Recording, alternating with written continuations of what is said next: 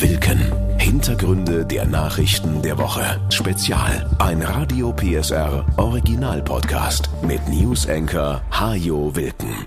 Hallo und willkommen zum Staffelfinale. Die letzte Ausgabe im alten Jahr. Da blicken wir mal nicht zurück auf die wichtigsten Nachrichten der Woche, sondern voraus auf das kommende Jahr 2024. Denn wie immer ändern sich zum Jahreswechsel etliche Gesetze und Regelungen. Und einiges wird dabei auch teurer werden. Bürgergeld, Mindestlohn, Einwegpfand, Heizungsgesetz. Darum geht's unter anderem in den nächsten Minuten. Alles, was Sie wissen müssen, um gut informiert ins neue Jahr zu starten. Und wir beginnen mit einem Restaurantbesuch. Die Mehrwertsteuer in der Gastronomie. Die steigt zum Jahreswechsel wieder von 7 auf 19 Prozent. Sie war ja in der Pandemie gesenkt worden, um der Branche durch die Krise zu helfen. Nach der Pandemie kamen die hohen Energiepreise, die der Gastronomie ebenfalls zu schaffen gemacht hatten, und deshalb wurde die Regelung verlängert. Nun aber ist es damit vorbei. Für Speisen sind im neuen Jahr wieder 19 Prozent Mehrwertsteuer fällig. Ein Besuch im Restaurant dürfte also teurer werden. Und das gilt auch für Mahlzeiten in Kantinen, Kitas oder Schulen. Das Bürgergeld steigt. Darüber ist in den letzten Wochen ja viel diskutiert worden. An der geplanten Neuregelung hat sich auf den letzten Metern aber nichts mehr geändert. Alleinstehende Erwachsene bekommen damit künftig 563 Euro im Monat. Das sind 61 Euro mehr als bisher. Auch die Sätze für Kinder steigen. Kritiker der neuen Sätze bemängeln, dass die Erhöhung deutlicher ausfällt als so manche Lohnerhöhung. Die Unterstützer verweisen dagegen auf die hohe Inflation, die Menschen mit geringem Einkommen stärker trifft als Menschen, die mehr Geld zur Verfügung haben.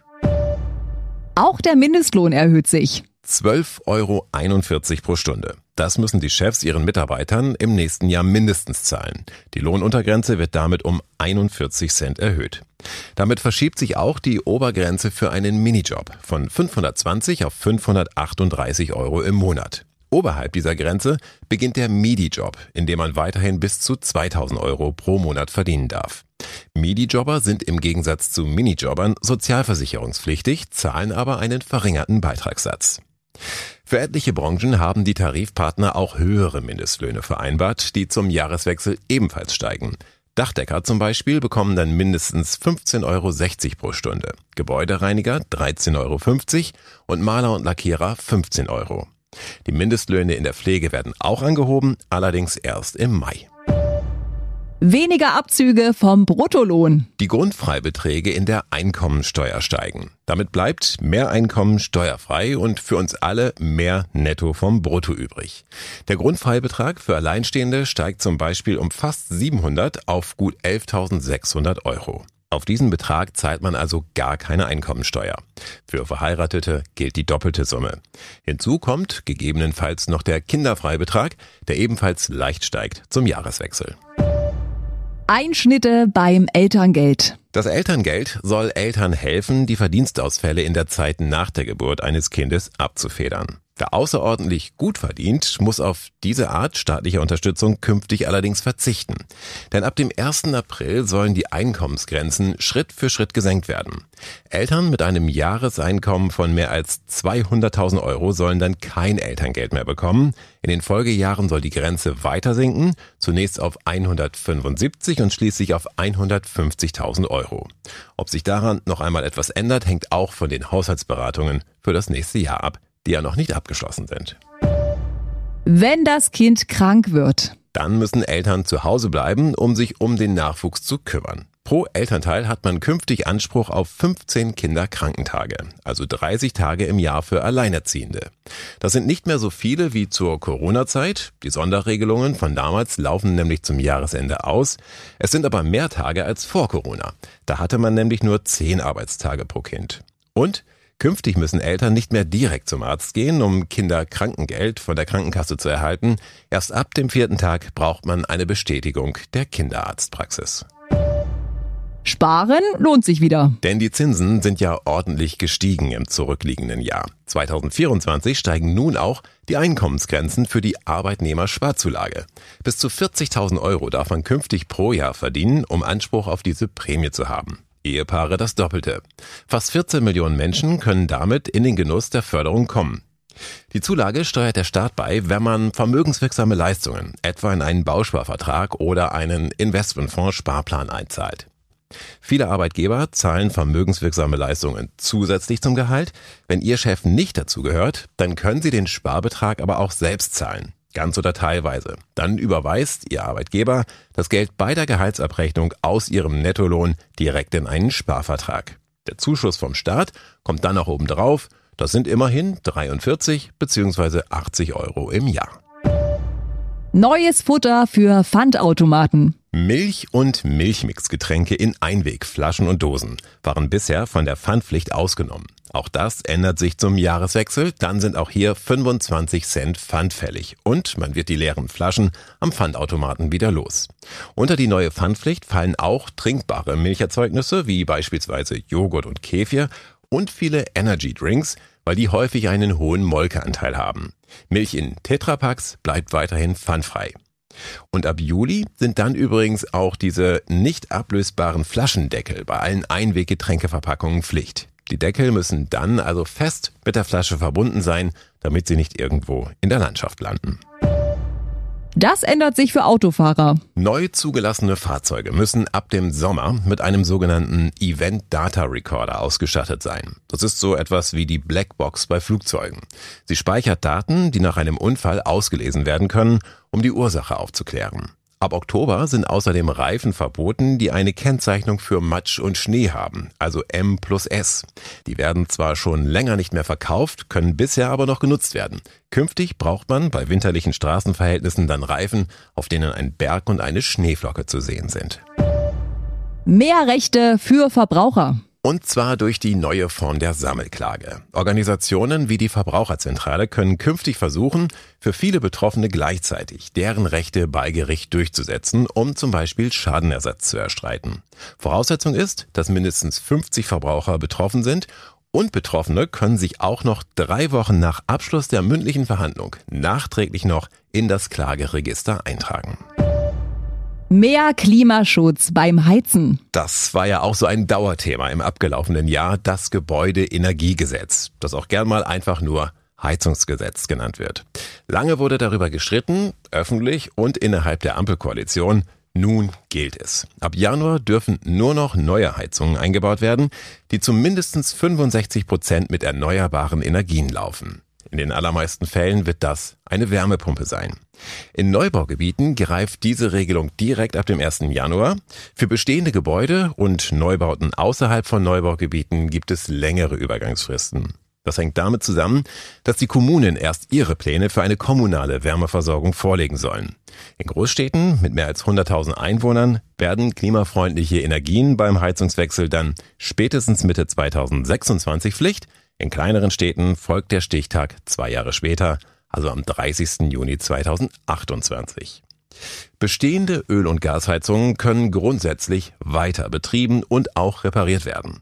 Spätestens Ende 2044 müssen sie aber ersetzt werden. Die Verbraucherzentrale Sachsen rät davon ab, jetzt noch eine reine Öl- oder Gasheizung einzubauen. Denn Erstens müssen das Geräte sein, die spätestens ab 2029 ebenfalls mit einem höheren Anteil erneuerbarer Energien laufen müssen. Und zweitens werden Öl und Gas perspektivisch eben nicht billiger. Für die allermeisten Häuser rechnet sich die Wärmepumpe, die trotz aller Sparmaßnahmen weiterhin stark vom Staat gefördert werden soll. Wer sich rasch für eine Wärmepumpe entscheidet, kann davon profitieren.